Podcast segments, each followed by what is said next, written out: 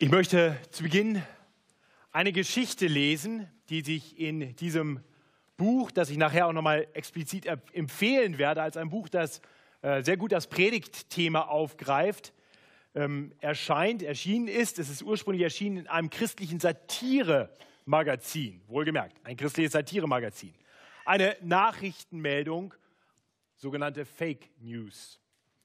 Mann 91 stirbt beim Warten auf den Willen Gottes. Tupelo, Missouri.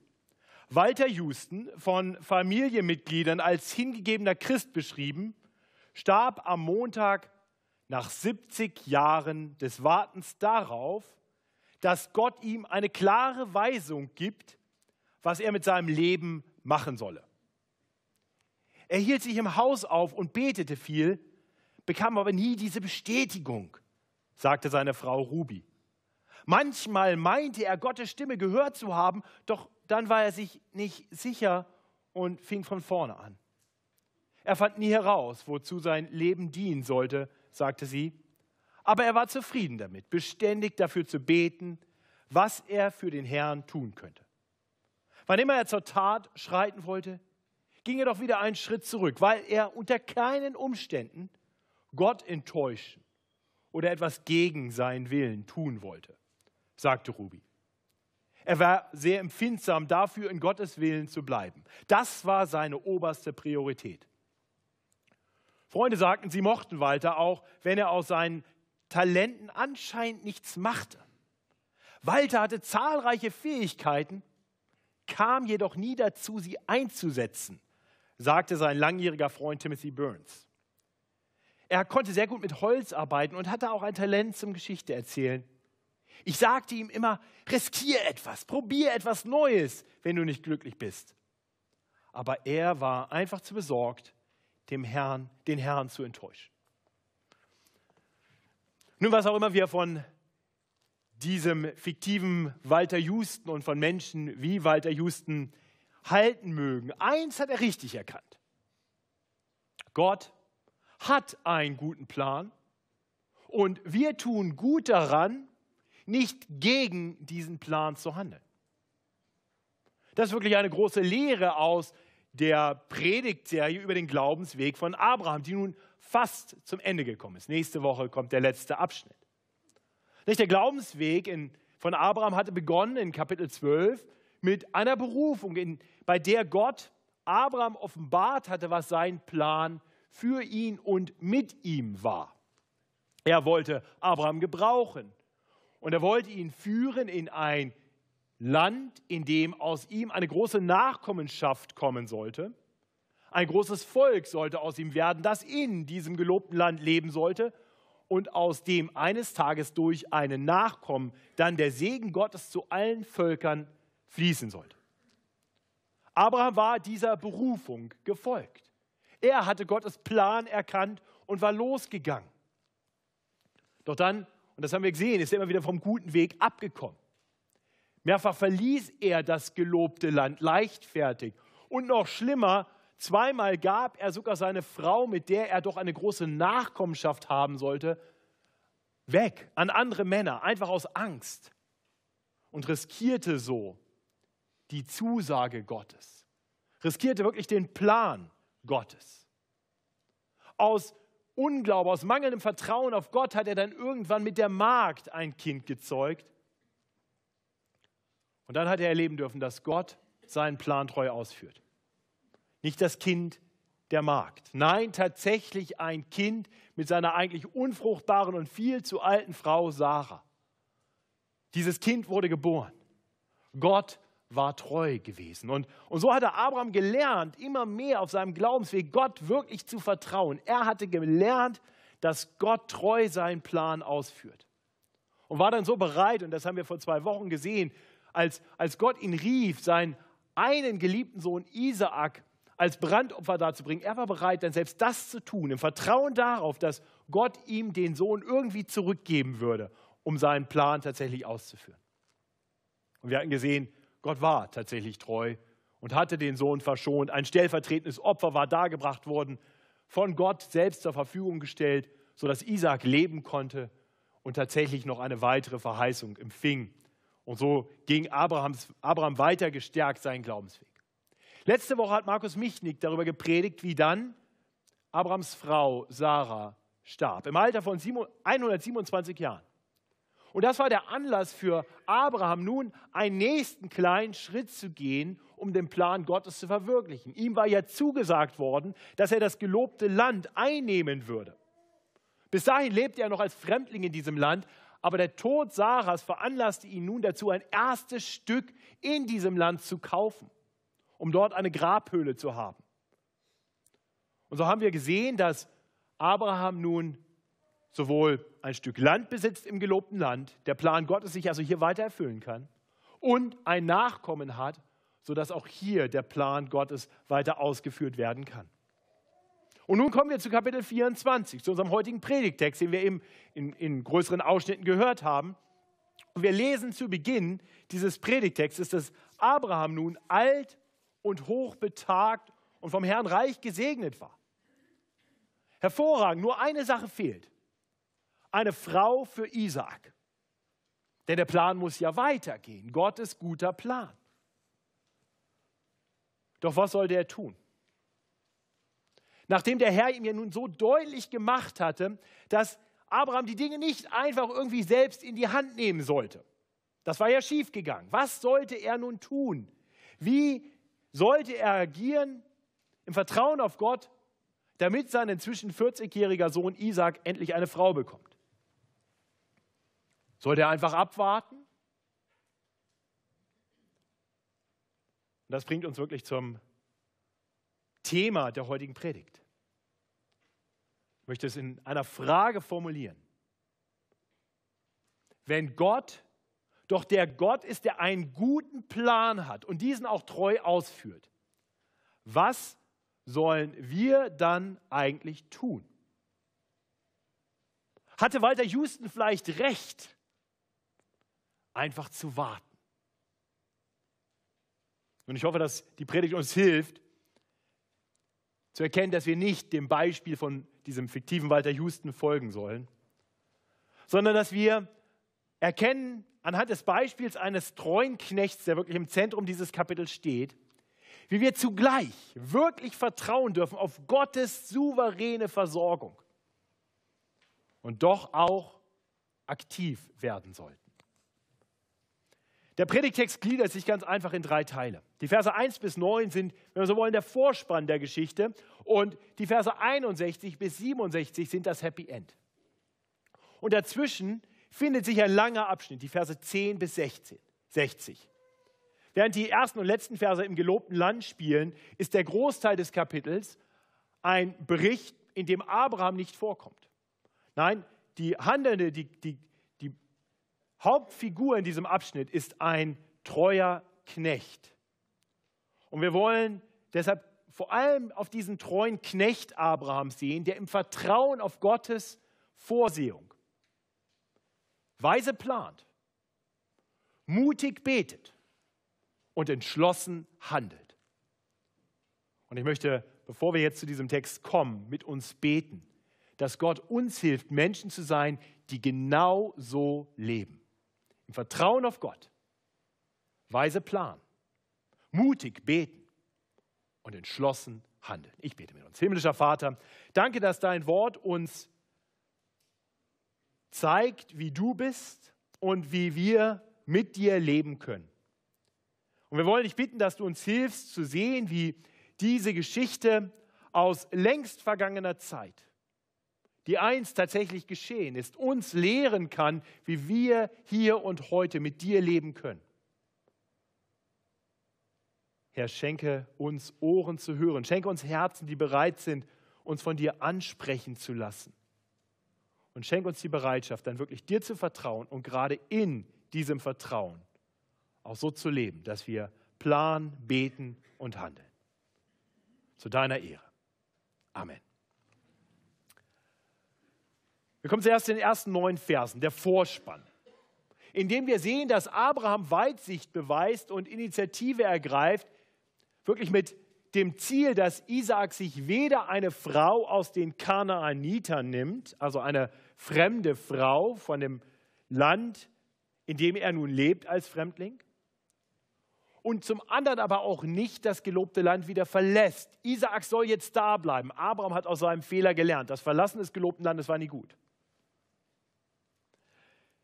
Und Abraham, und das wurde uns am Ende von Kapitel 22 berichtet, Markus hat das letzte Woche erwähnt, kam ein Bericht zu Abraham, dass sein Bruder Nahor in seinem Heimatland eine große Nachkommenschaft hatte. Und so sendet Abraham nun seinen Knecht zurück in sein Heimatland, um von dort eine Frau für Isaak mitzubringen. Als der Knecht zögert, Abraham zu schwören, dass er, sich wirklich, dass er das wirklich tun wird, gibt Abraham ihm eine große Zusage. Abraham erklärt, Vers 7, der Herr, der Gott des Himmels, der mich von meines Vaters Hause genommen hat und von meiner Heimat, der mir zugesagt und mir auch geschworen hat, dieses Land will ich deinen Nachkommen geben. Der wird seinen Engel vor dir hersenden, dass du meinem Sohn dort eine Frau nehmest. Ja, also Abraham, Abraham wusste, dass Gott dafür sorgen wird, dass sein Knecht eine Frau für Isaak finden wird. Denn Gott wird dafür sorgen, dass sich sein Plan erfüllt. Und wir sollten aber bedenken, dass, dass Gott nicht jedem Menschen zusagt, dass jeder Plan auch wahr wird. Ich möchte einfach nur davor warnen, das wird wahrscheinlich heute im Abendgottesdienst noch wichtiger sein, weil die meisten von uns das schon hinter uns haben. Ich möchte einfach davor warnen, das so zu lesen, das ist jetzt das große Einmaleins, wie finde ich eine Frau? Nein, darum geht es hier eigentlich gar nicht so sehr. Hier geht es darum, wie verwirklicht Gott seinen guten Plan. Gott hat nicht verheißen, dass jeder Mensch eine Frau oder einen Lebenspartner finden wird. Gott hat nicht verheißen, dass wir alle Nachkommen haben werden. Das ist nicht Gottes Verheißung, aber Gott hat verheißen, dass Isaak Nachkommen haben wird. Und dazu braucht er eine Frau. Das ist die Zusage. Und im Wissen darum sendet Abraham den Knecht und der Knecht ist bereit zu gehen. Und das bringt uns dann wirklich schon zum Kernstück des Kapitels. Ab Vers 10 lesen wir nun darüber, wie der Knecht vorgeht. Und wir sehen zu Beginn, dass er weise plant, um die nötigen Voraussetzungen für eine erfolgreiche Mission zu schaffen. Er nimmt zehn Kamele mit, die er belädt mit allerlei Gütern. Unter anderem, und das sehen wir dann im Fortgang, kommt viel Schmuck und wertvolle Geschenke auf das Kamel, auf die Kamele. Das nimmt er mit im Wissen darum, dass er, wenn er denn dann die Frau trifft, ihr Geschenke geben will, sodass sie erkennt, dass sein Herr wohlhabend ist, dass er in der Lage ist, für eine Frau zu sorgen. Er nimmt diese Geschenke mit, um auch die Familie zu beschenken, um einen angemessenen Brautpreis zahlen zu können. Er plant also vor. Und darüber hinaus, und das werden wir gleich noch weiter sehen, überlegt sich der Knecht ganz genau, was für eine Frau Isaac braucht. Auch hier plant er, überlegt. Er braucht eine Frau, die kräftig zupacken kann, denn im gelobten Land ist viel zu tun. Er braucht eine Frau, die hilfsbereit ist, denn es soll die Helferin an der Seite von Isaak sein. Und gut aussehen ist jetzt auch kein negatives Kriterium, wie wir gleich noch sehen werden. Aber ich hoffe, bevor wir jetzt hier in die Geschichte weiter einsteigen, dass, dass wir als Christen hier schon ahnen können und vielleicht aus eigener Erfahrung wissen, wie wir immer wieder in so einem Spannungsfeld stehen. Zwischen Vertrauen auf Gott und selber planen. Manche Christen sind so wie Walter Houston, die sagen, ich vertraue Gott und planen überhaupt nicht. Sie warten darauf, dass Gott alles tut. Sie handeln relativ sorglos. Aber das ist nicht der richtige Weg. Und manche fallen auf der anderen Seite vom Pferd. Die planen alles ganz genau. Die wissen, wie es sein muss und vergessen dabei, auf Gott zu vertrauen und zu akzeptieren, dass letztendlich Gott sorgen muss. Dass es nicht darum geht, dass wir unsere eigenen Pläne verwirklichen, sondern dass wir uns ganz auf Gott verlassen und in seine Hand geben. Und der treue Knecht kann uns hier ein, ein Vorbild sein, denn er plant weise, er plant voraus. Er ist nicht passiv, nur abwartend. Und zugleich wird im Fortgang deutlich, dass er voll und ganz sich abhängig weiß von Gottes guter Führung und Versorgung.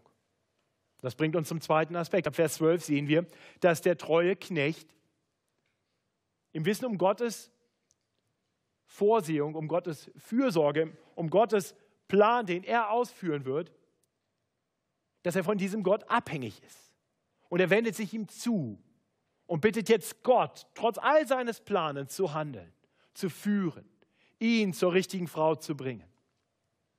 Ich lese ab Vers 12 das Gebet des Knechtes. Herr, du Gott Abrahams, meines Herrn, lass es mir heute gelingen und tu Barmherzigkeit an Abraham, meinem Herrn.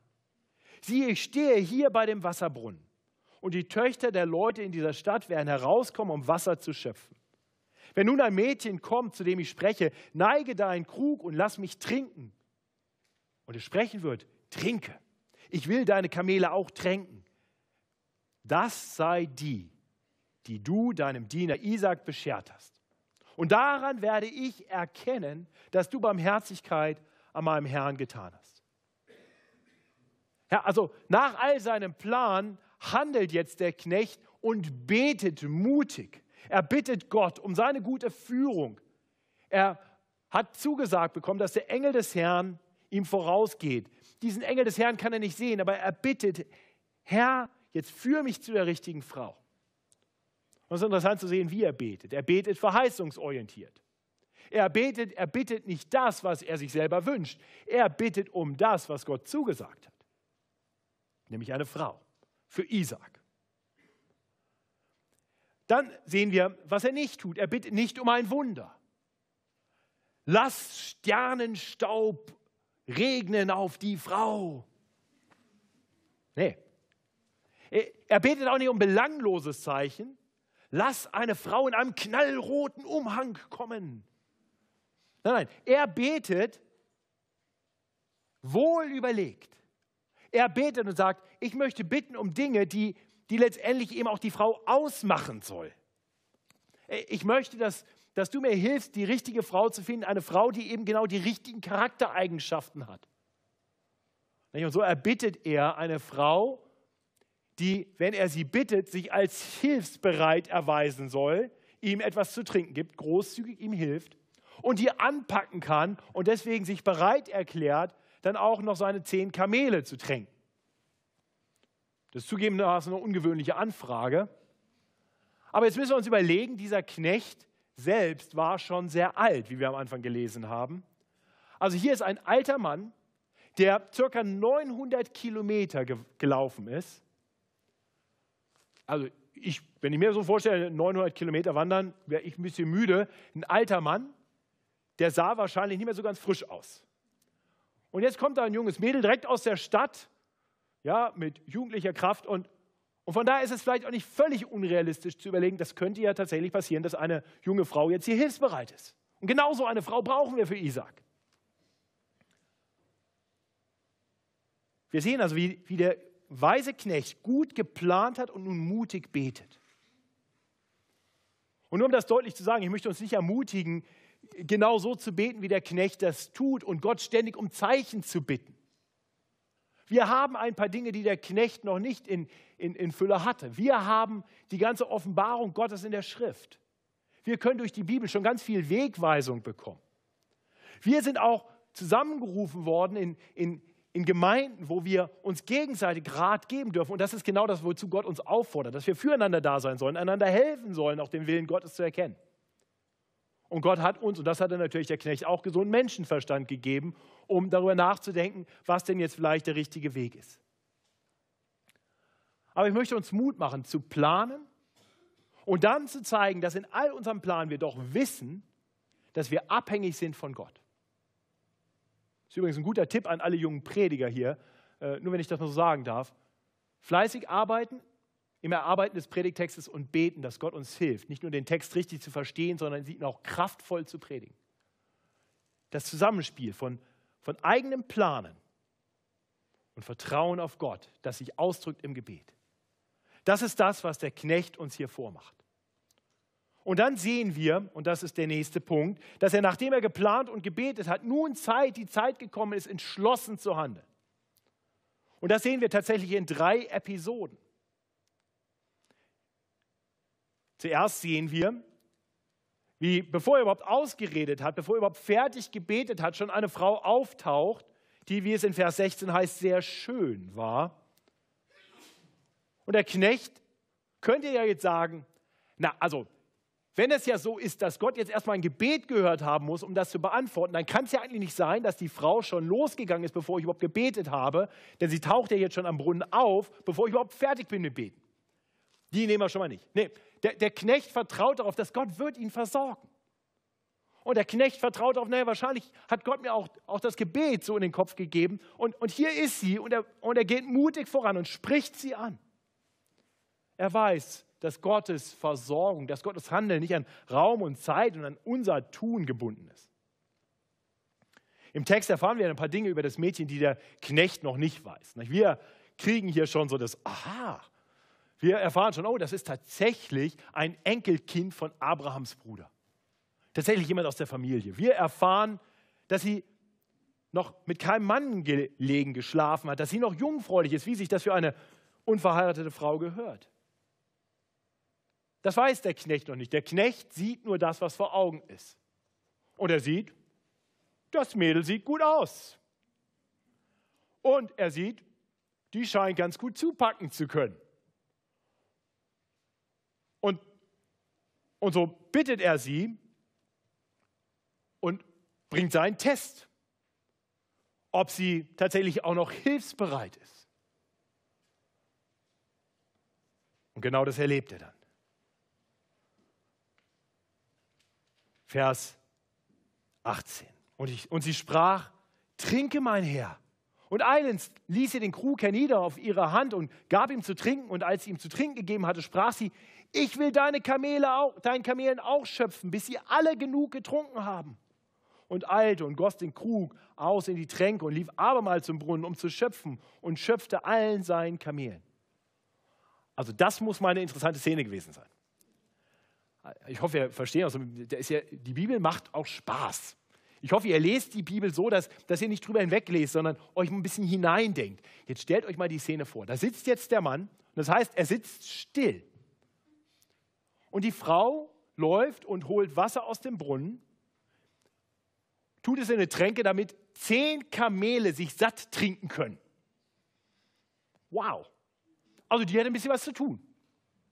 Und jetzt stellt euch mal vor, der, für den sie das tut, sitzt einfach nur still da und guckt sie an und mustert sie. Ist das wirklich die richtige? Ich fand die Szene in meinem Gedanken zumindest relativ witzig. Und dann ist er überzeugt. Und er holt wertvolle Geschenke raus und beschenkt sie. Und als Rebecca ihm dann auch noch sagt, dass sie die Tochter Betuels, die Enkelin Naos ist, da steht für ihn fest, der Herr hat tatsächlich alles perfekt geführt. Und was sollte man tun, wenn man erlebt, wie Gott treu ist und treu versorgt, wie Gott auf unser Plan und unser Beten und unser Handeln hin selber handelt? Nicht sagen, ja, aber das habe ich gut gemacht, ich habe sie gefunden, haha, mein, mein Abraham wird ganz happy mit mir sein. Nee, nee, der Knecht hat ja keinen Stolz auf sich. Er ist voller Dankbarkeit Gott gegenüber, denn er weiß, all sein Handeln wäre zu nichts geworden, wenn Gott nicht gut geführt hätte. Und so lesen wir hier, er neigt sich und lobt Gott. Und lasst uns eine Gemeinde sein, die, die mutig betet, vorher plant und dann handelt. Und wenn wir dann erleben, wie Gott wirkt, dass wir ihn preisen darüber, weil wir wissen, Gott ist derjenige, der es tun muss. Und wir dürfen wissen, er tut es. Gott ruft uns niemals zu Dingen, bei denen er uns dann nicht auch das gibt, was wir brauchen, um seinen Plan auszuführen. Okay? Lass dir nie einreden, dass, dass der Herr dich vor unlösbare Aufgaben stellt. Das tut Gott nie. Gott wird dir immer alles geben, was du brauchst, um das zu tun, wozu er dich ruft. Darauf darfst du vertrauen. Und der, der Knecht darf dir hier eine Bestätigung dieser guten Lehre sein. Also der Knecht erlebt das. Und so lobt er Gott. Gelobt sei der Herr, der Gott Abrahams, meines Herrn, der seine Barmherzigkeit und seine Treue von meinem Herrn hat nicht weichen lassen. Denn der Herr hat mich geradewegs geführt zum Hause des Bruders meines Herrn. Und das bringt uns dann zu einer zweiten Begegnung, einer zweiten Szene, wo wir entschlossenes Handeln sehen. Nachdem Rebekka nach Hause gelaufen war und ihrem Bruder berichtet hatte, was ihr geschehen war und auch den Schmuck zeigt, ist der ja, wahrscheinlich relativ berechnende Bruder Laban, das werden wir in späteren Kapiteln im 1. Mose noch mehr sehen, schnell bereit, jemand, der solche Geschenke macht, den laden wir mal zu uns nach Hause ein. So, und dann lädt er den Knecht ein, der nun, wie gesagt, ca. 900 Kilometer gereist war, vielleicht auch relativ hungrig ist, und setzt ihm ein gutes Essen vor. Und was tut der Knecht? Also, was hätten wir getan? Oh ja, jetzt essen wir erstmal. Der Knecht sagt, ich weiß, warum ich hier bin. First things first. Er weiß um Gottes Auftrag und kommt gleich zur Sache. Ich will nicht essen, bis ich zuvor meine Sache vorgebracht habe. Ja, und dann erzählt er, was geschehen war und wozu er überhaupt da war. Und darf dann wiederum erleben, wie der Herr, gerade auch durch die Antwort von Laban und Betuel, für ihn sorgt. Das ist das, was Laban und Betuel, also der Bruder und der Vater von Rebekka, sagen. Das kommt vom Herrn. Darum können wir nichts dazu sagen, weder Böses noch Gutes. Da ist Rebekka vor dir, nimm sie und sie hin, dass sie die Frau sei des Sohnes deines Herrn, wie der Herr geredet hat. Und wiederum, was tut der Knecht? Er hat geplant, er hat gebetet, er hat gehandelt, er hat nicht gezögert, sein Anliegen vorzutragen. Und wiederum, er klopft sich nicht selber auf die Schulter, sondern es heißt, er neigt sich vor Gott. Er betet Gott an, denn er lebt. Gott wirkt. Auch durch die Antwort von Laban und Betuel. Und das bringt uns zur dritten und letzten Szene, wo wir das entschlossene Handeln sehen. Denn ab Vers 55 wird auf einmal nochmal alles kompliziert. Als der Knecht am nächsten Morgen mit Rebekka losgehen will, da bremsen auf einmal Laban und auch seine Mutter Sie sagen, bleib doch noch, bleib doch noch, warte mal, warte mal. Und, und der Knecht weiß, wenn Gott ihn so versorgt, was hat er für ein Recht, hier zu zögern? Gehorsam duldet keinen Aufschub. Und schließlich wird Rebekka selbst befragt und so wie viele Jahre zuvor Abraham. Ganz ähnliche Szene. Als Abraham von Gott aus Haran gerufen wurde, um ins gelobte Land zu gehen, so zögert hier auch Rebekka keinen Moment, das Heimatland zu verlassen und in das ungewisse Land zu gehen. Wie schon am Brunnen mit Rebekka und wie dann auch in der Begegnung mit Laban und Betuel, so trifft auch Rebekka hier eine echte Entscheidung. Und doch steht dahinter der allmächtige Gott, der immer wieder auch gerade auch menschliche Handlungen, Entscheidungen dazu gebraucht, um das auszuführen, was er zuvor in seinem perfekten Plan, in seinem Ratschluss beschlossen hat. Ihr Lieben, ich hoffe, dass wir, das, dass wir das klar verstehen. Gottes souveränes Handeln und echte menschliche Entscheidungen stehen in keinem Spannungsverhältnis zueinander. Die gehören perfekt zusammen.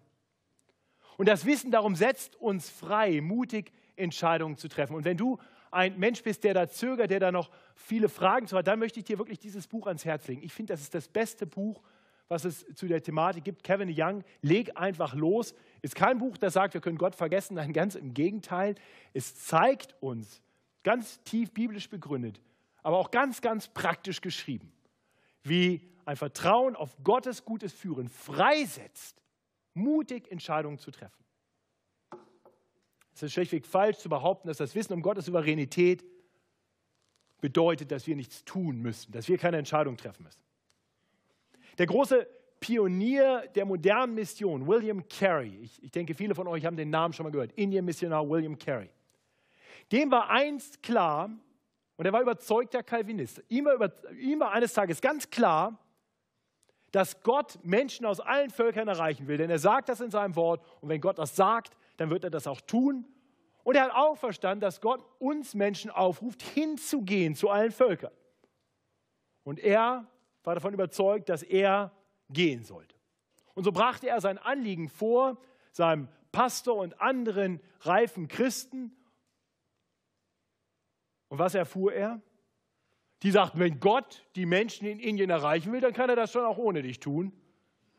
Nimm dich mal nicht so wichtig. Gott ist Gott, wer bist denn du? Aber William Carey wusste, dass wenn Gott das tun will, er eben auch gerade Menschen gebrauchen will. Und so stellte er sich in Gottes Dienst.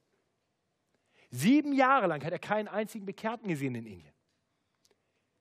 Ich frage mich, ob er sich manchmal gefragt hat, hatten die vielleicht doch recht.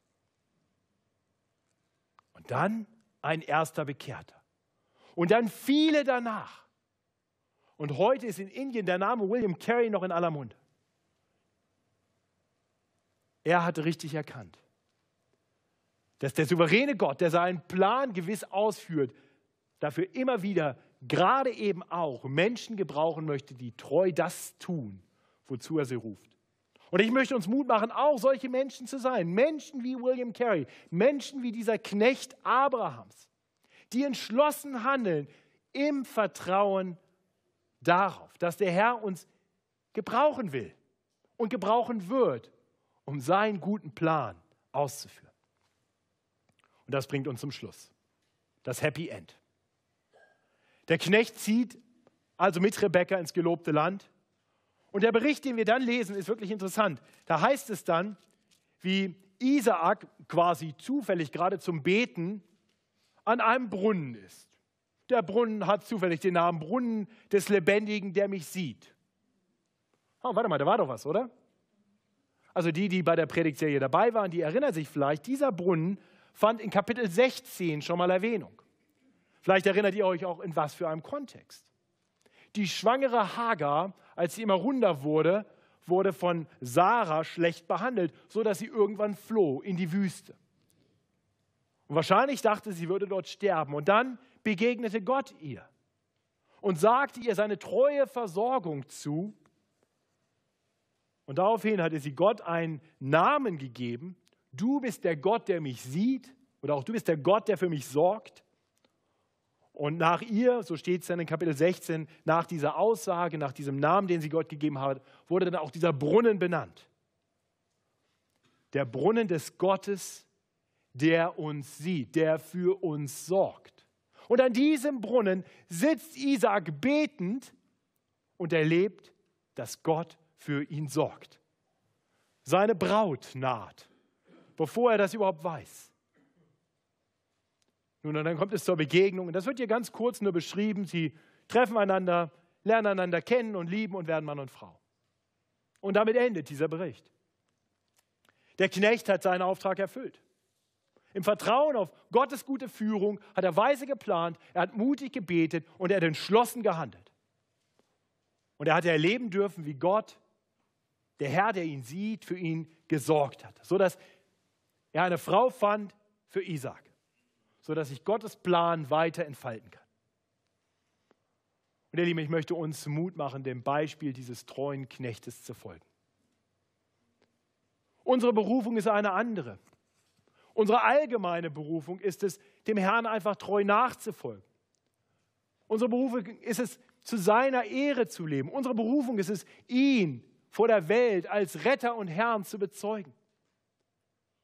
Und vielleicht hat der Herr dir konkret Dinge aufs Herz gelegt, wo du erkennst, das ist der Weg, wie ich konkret ihm dienen soll, wie ich für ihn da sein soll. Dann handle entsprechend. Plane, wenn das noch nötig ist. Bete, das ist immer nötig. Und dann handle entschlossen. Und erlebe, wie der Herr einen solchen Gehorsam, ein solches Vorangehen gebrauchen wird, um seinen guten Plan auszuführen. erlebe auch du eines Tages das Happy End. Lasst uns so leben, dass auch wir am Ende die Worte hören können, die vielleicht auch Abraham einst seinem Knecht gesagt hat, als dieser zurückkehrte. Recht so, du tüchtiger und treuer Knecht. Geh hinein zu deines Vaters Freude. Zugleich dürfen wir wissen, dass der Knecht Abrahams nur der Schatten eines noch viel treueren Knechtes ist. Ein Knecht, durch den Gott seinen perfekten Heilsplan ausführen und vollenden wird. Dieser Knecht ist der Nachkomme von Isaak und Rebekka. Für diesen Knecht sorgt dieser andere Knecht, indem er Isaak eine Frau bringt, von dem dann abstammt Jesus Christus, der Nachkomme, durch den alle Völker gesegnet werden, der vollkommen treue Gottesknecht. Auch dieser Knecht hat vor Grundlegung der Welt mit seinem Vater einen perfekten Plan gemacht. Er hat weise geplant, damit Menschen wie du und ich, die nicht immer treu und gehorsam sind, mit Gott versöhnt sein können, eines Tages ein Happy End erleben dürfen. Er, der ewige Sohn Gottes, wurde Mensch und, und er allein hat dem Vater in allen Dingen treu und gehorsam gedient. Und er hat viel gebetet im Wissen um seine Abhängigkeit vom Vater. Aber vor allem hat er in allem immer wieder gebetet, dein Wille geschehe. Und er hat entschlossen gehandelt. Er ging den Weg bis hin zum Kreuz, ja bis hin zu seinem Tode am Kreuz, um dort sein Leben zu geben für Ungehorsam, für Schuld, die wir alle in unserem Leben haben und die uns eigentlich trennt von Gott, die eigentlich dazu führen müsste, dass wir eines Tages kein Happy End erleben, sondern ein Gericht, in dem wir vor dem heiligen Gott nicht bestehen können. Aber dieser treue Knecht ist den Weg gegangen, sodass wir alle den Segen Gottes erleben dürfen. Und dieser treue Knecht ist von den Toten auferstanden und ist durch seinen Heiligen Geist bei uns alle Tage. Und durch seinen Geist führt und versorgt er uns. Preist den Herrn dafür. Und im Vertrauen darauf, dass Gott bei uns ist und dass er für uns sorgt, dürfen wir nun weise planen, mutig beten und entschieden handeln, bis wir das Happy End erreichen. Ich bete mit uns. Himmlischer Vater, danke für deine große Treue. Du warst treu dem Abraham auf seinem Glaubensweg. Du warst treu dem Knecht Abrahams, als er sich auf den Weg gemacht hat, um Isaac eine Frau zu finden. Du bist der Gott, der uns sieht und der für uns sorgt. Und Herr, wir wollen dich bitten, dass du uns immer mehr dazu bringst, dir wirklich zu vertrauen wirklich zu erkennen, dass du einen Plan mit einem jeden von uns hast, dass du etwas mit uns tun willst und etwas durch uns tun willst. Und hilf uns, mit dem Wissen, das wir haben, voranzugehen, weise zu planen, mutig zu beten und entschlossen zu handeln. Und dann darauf zu vertrauen, dass du uns gerade auch durch ganz natürliche Begegnungen, durch Entscheidungen, die wir und andere treffen, so führen wirst, dass alles gut wird. Und dafür preisen wir dich. Amen. Lasst uns zum Abschluss dieses Gottesdienstes aufstehen und miteinander das Lied 400, nee, 348 singen. Stern, auf den ich schaue. Und in diesem Lied sehen wir wunderbar so dieses Vertrauen auf Gott und gleichzeitig den Ruf auch aktiv zu werden. Lasst uns aufstehen, Lied 348.